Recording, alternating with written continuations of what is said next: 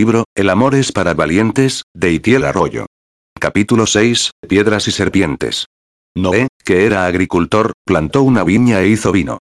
Un día bebió tanto vino que se emborrachó y se quedó desnudo, tendido en el piso de su carpa. En esas, Cam, el padre de Canaán, entró a la carpa y vio a Noé desnudo. Al salir de la carpa le contó a sus hermanos que había visto a su padre desnudo. Entonces Sem y Jafet tomaron una túnica, se la echaron sobre los hombros y, para evitar ver la desnudez de su padre, entraron caminando hacia atrás y lo cubrieron. Cuando Noé despertó de su borrachera y supo lo que le había hecho su hijo menor, dijo, Maldito sea Canaán y sus descendientes. Génesis 9, 20 al 25. Esta es una de las historias más extrañas de la Biblia. El acontecimiento descrito en estos versículos ocurrió justo después de uno de los juicios divinos más severos que ha presenciado la humanidad, conocido como el Gran Diluvio. Fue un cataclismo que puso fin a la vida sobre el planeta Tierra tal y como se conocía hasta ese momento. La Biblia dice que el corazón del ser humano se corrompió de tal manera que todos sus pensamientos eran malvados. El escenario que se describe es terrible. Violencia, engaño y lujuria se convirtieron en la cultura de una humanidad con la mente pervertida. Al punto de hacerse tan insoportable para Dios que le dolió haber creado al hombre y se llenó de mucho pesar. Génesis 6, 6. El juicio contra la maldad no fue un arrebato divino, de hecho, la paciencia de Dios se extendió durante siglos a la espera de que los hombres se arrepintiesen de sus malas acciones, pero, al no hacerlo, el diluvio fue una respuesta acorde con las dimensiones de la maldad que inundaba la tierra. Sin embargo, en medio de todo ese mar de oscuridad, Dios encontró una pequeña gota de luz. El corazón de un hombre llamado Noé. Por lo tanto, Dios decidió que el diluvio arrasaría toda la vida vegetal, animal y humana sobre la faz de la tierra excepto aquella que sería preservada en un arca de salvación, un barco de grandes dimensiones construido por Noé y su familia, que serviría como refugio para las semillas y especies animales que repoblarían el nuevo mundo junto con ellos. Dios comenzaría de nuevo su historia con el hombre, confiando en que los descendientes de Noé no seguirían los mismos caminos que los descendientes de Adán. Pero, de repente, después de que Noé, su familia y el remanente de la vida vegetal y animal desembarcaran para comenzar una nueva historia, llegamos a este episodio inesperado. Noé, el hombre íntegro, que se había mostrado diferente al resto de la humanidad, plantó una viña, hizo vino y se emborrachó. El hombre elegido por Dios para comenzar una nueva humanidad, borracho. La historia no cuenta que Noé bebiera vino y estuviera en un estado jocoso, sino que se intoxicó, inundó su estómago de alcohol y se embriagó de tal manera que se quedó tirado en el suelo de su tienda. Allí estaba el hombre de Dios, inconsciente, desnudo y sin capacidad para mantenerse en pie, tendido sobre el barro en un estado vergonzoso. Era la estampa de la ridiculez. Noé, el elegido para redimir la historia humana, borracho. Analicemos el contexto, porque resulta fácil juzgar a Noé, ¿has pensado en los motivos que pudieron impulsarlo a buscar consuelo en el alcohol? Piénsalo por un momento. Noé tuvo que presenciar cómo todas aquellas personas que había conocido durante su vida fueron aniquiladas por el juicio de Dios. Ciertamente, eran personas malas, pero algunas de ellas fueron sus compañeros en la infancia, vecinos o incluso familiares. De hecho, sabemos que Noé intentó persuadirlos para que se arrepintiesen por lo que podemos deducir que existía cierto aprecio en su corazón hacia aquellas personas. Imagina el momento en el que la puerta del arca se cerró sobrenaturalmente y comenzó a llover. Imagina cómo muchos de ellos fueron al arca y la golpearon desesperadamente, diciendo, Noé, ábrenos. Sin que Noé pudiese abrir una puerta cerrada por la mano de Dios. Imagina cómo Noé escuchó desde el otro lado los gritos de las madres cargando a sus bebés, suplicando entrar. Imagina cómo se oían los chillidos desgarradores de los que sabían que iban a morir ahogados sin remedio. Solo imagínalo. Esta no es una historia que contar a los niños mientras hacen un dibujito del arca llena de animales, esto es el testimonio del exterminio de una generación. Y, por muy duro que pueda sonar, de un juicio justo. Tal vez, esa impactante escena se quedó grabada en la memoria de Noé. Y quizá, no lo sabemos, Noé bebió para olvidar. Al fin y al cabo, Noé era un hombre con debilidades, como todos nosotros. Cualesquiera que fuesen las razones, conocemos el resultado. Noé se emborrachó. La historia describe cómo Cam, uno de los hijos de Noé, llegó a la tienda de su padre y lo vio desnudo, tendido en el suelo, en esa bochornosa situación, y cómo, en vez de socorrerlo, lo juzgó. Lo miró con superioridad moral y lo juzgó por su embriaguez. Pero, no solo lo juzgó, sino que además lo dejó tirado y abandonado a su suerte. Después, parece que se le ocurrió la gran idea de contarles el chisme a sus hermanos. Por el contrario, sus hermanos hicieron algo muy diferente. Tomaron un manto, se lo pusieron sobre los hombros y, caminando hacia atrás para no ver la desnudez de su padre, se acercaron a él y le cubrieron en su vergüenza. En una actitud de respeto hacia su padre, evitaron verle desnudo y le cubrieron con compasión en medio de su indignidad. Cuando Noé despertó y supo lo que habían hecho sus hijos, bendijo a quienes le cubrieron, pero maldijo al hijo que lo juzgó y lo dejó abandonado. Deshonra. Existe una relación que ninguno de nosotros elegimos, que nos viene impuesta desde el momento en el que nacemos. Me refiero a la relación con nuestros padres. Me atrevo a afirmar que esta relación, más que cualquier otra en nuestra vida, probará la calidad de nuestro amor. Esta prueba ineludible para nuestro corazón, que revelará nuestra verdadera naturaleza interior, se basa en si seremos capaces de honrar a unos padres imperfectos, aun cuando quede expuesta su vergonzosa desnudez delante de nosotros.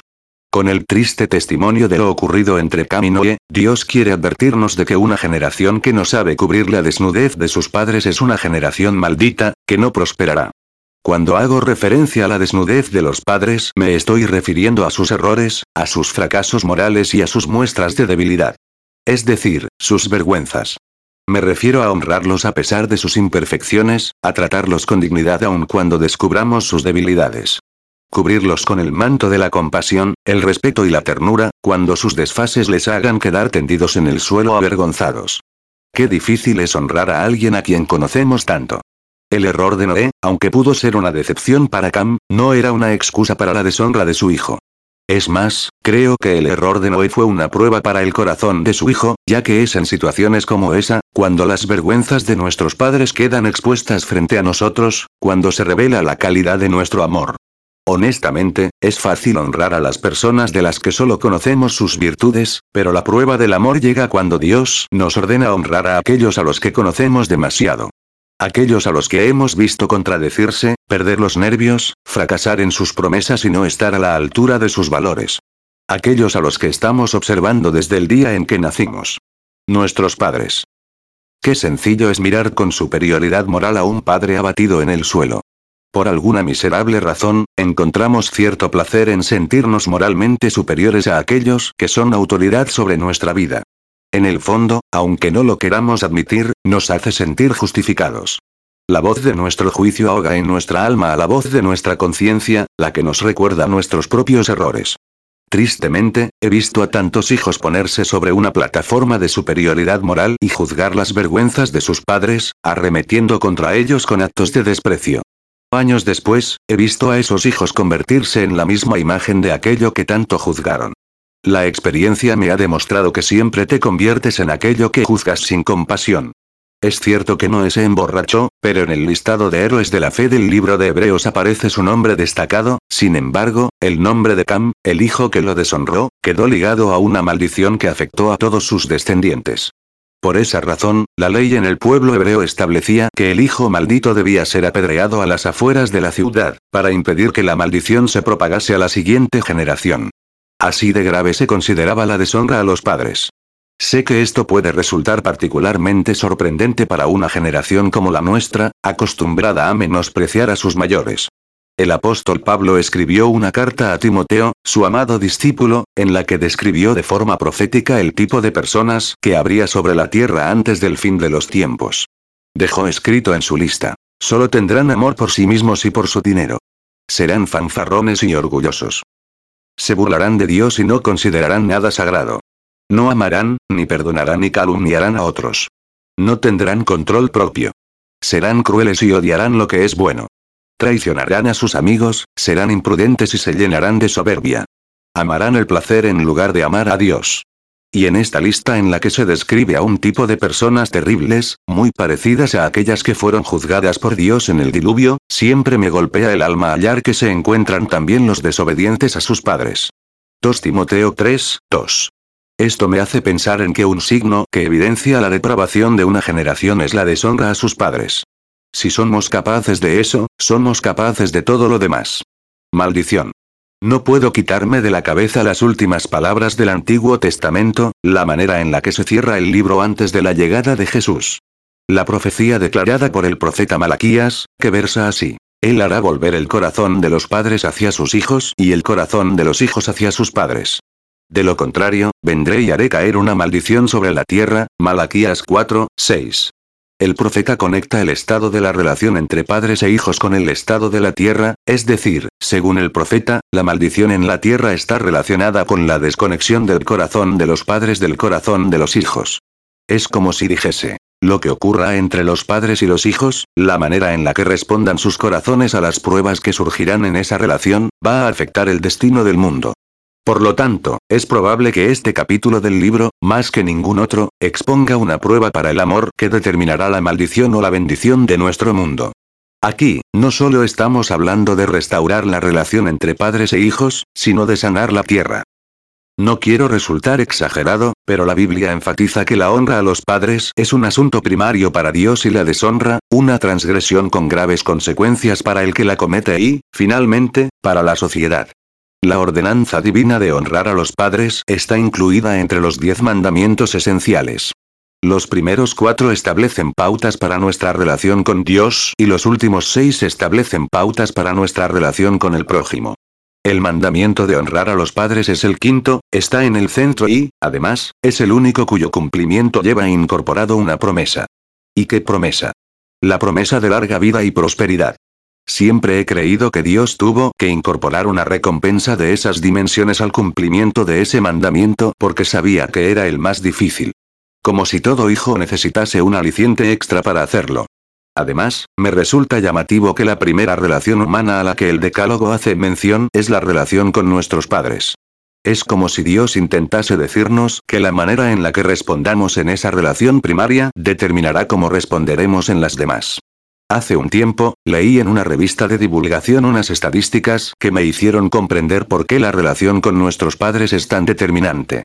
Al parecer, el 80% de las personas que terminan en la cárcel por atentar contra otras personas tuvieron una relación disfuncional con sus padres.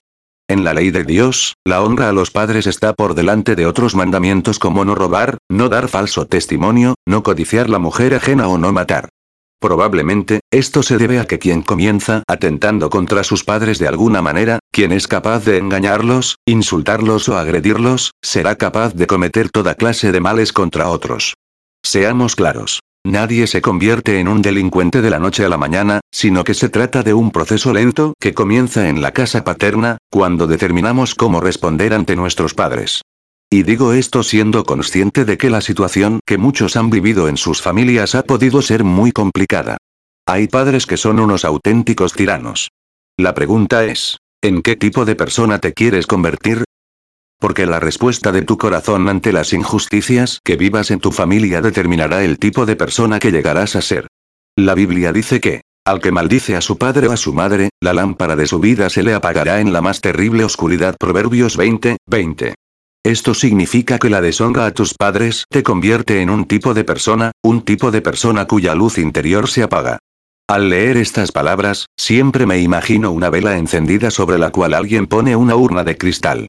En los primeros segundos, o incluso minutos, la llama sigue ardiendo con fuerza como si nada hubiese ocurrido, pero, cuando el oxígeno del interior de la urna se va consumiendo, la llama pierde fuerza hasta que se apaga completamente.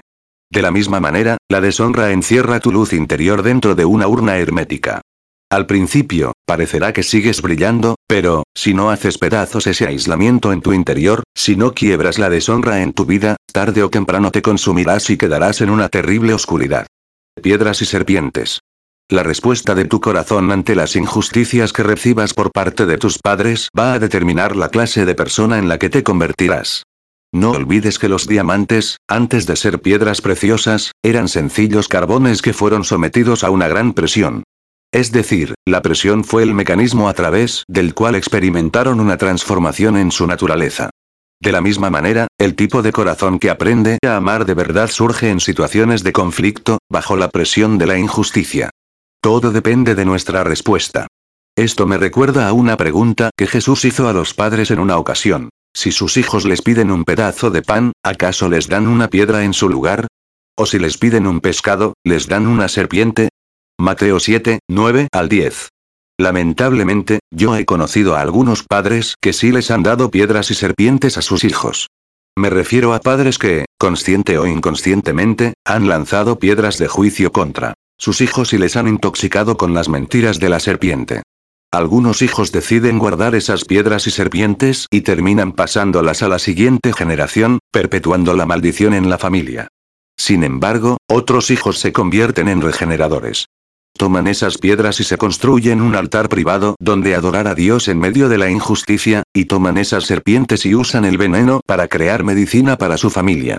Ese tipo de hijos convierten la maldición en bendición, rompen ciclos que han podido repetirse durante generaciones y crean nuevas dinámicas en las relaciones familiares.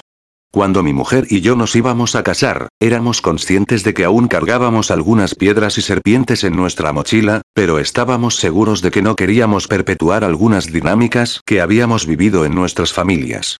Nuestros padres fueron buenos y sin duda hicieron las cosas lo mejor que supieron, pero eran imperfectos.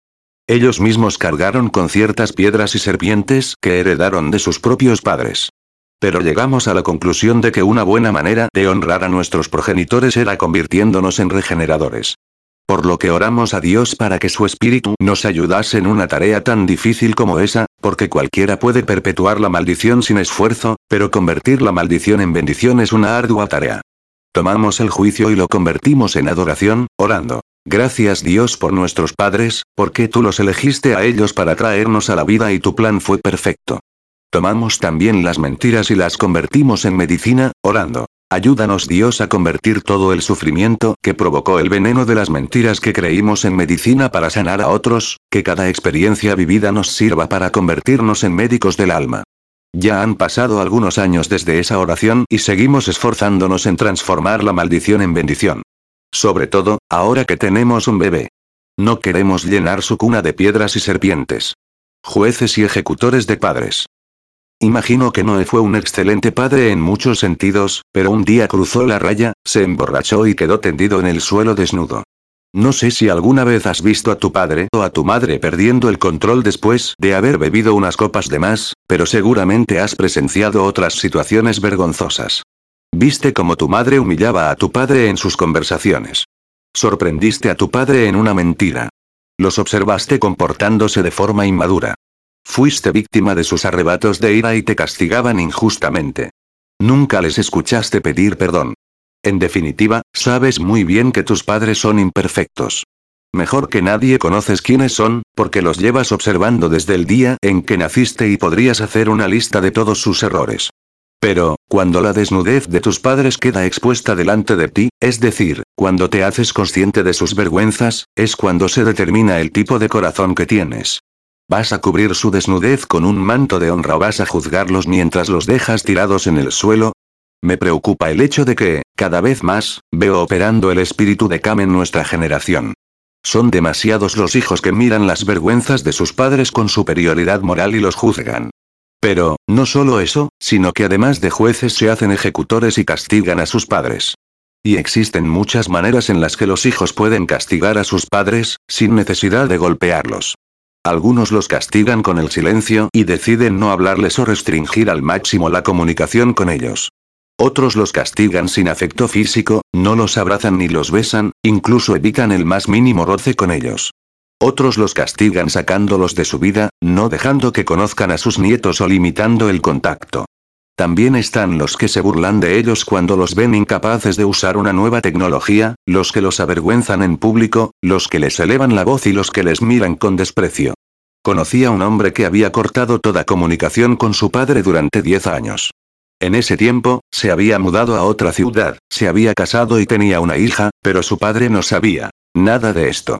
Al preguntarle, me dijo que ese era su castigo por haber sido un padre ausente. Todos ellos justifican su deshonra pensando, lo merecen.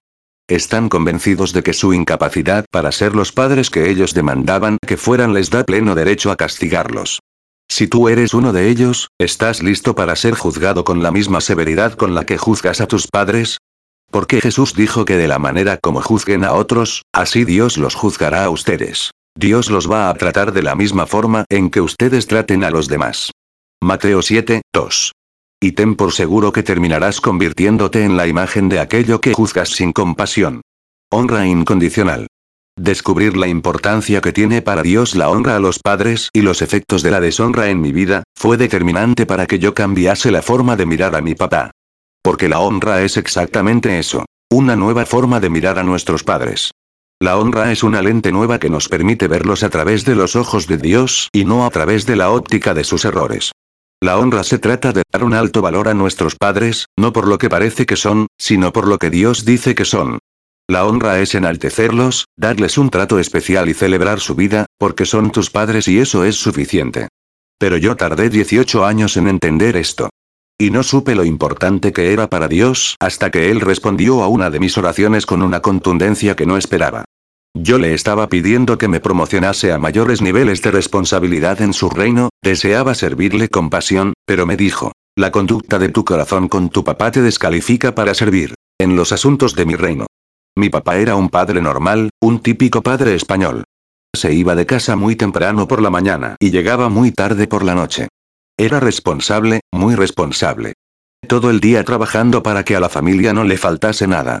Pero mi papá tenía una incapacidad para expresar afecto a sus hijos. No sabía dar un abrazo, ni decir un te quiero. Un castrado emocional. Pero, claro, ¿cómo iba a saber expresar cariño si el único contacto que recibió de mi abuelo fue una patada en el trasero? En su momento, yo no entendía el trasfondo de mi papá, no era capaz de entender que él cargaba piedras y serpientes que recibió de su padre. Solo lo comparaba con mi expectativa y lo reprobaba en mi corazón una y otra vez. Además, mi papá era un hombre muy rudo y discutía mucho con mi mamá. Muchas noches, sin que ellos lo supieran, los oía discutir en la habitación. Hablaban de divorcio el sábado y el domingo en la iglesia, hacían como que nada había ocurrido. Pensaba que eran unos hipócritas. Algunas noches, oía llorar desconsoladamente a mi mamá, y eso hizo crecer en mí una ofensa hacia mi padre. El rencor fue mi sentimiento dominante durante muchos años. Por eso y otras razones, emití mi juicio y lo declaré culpable.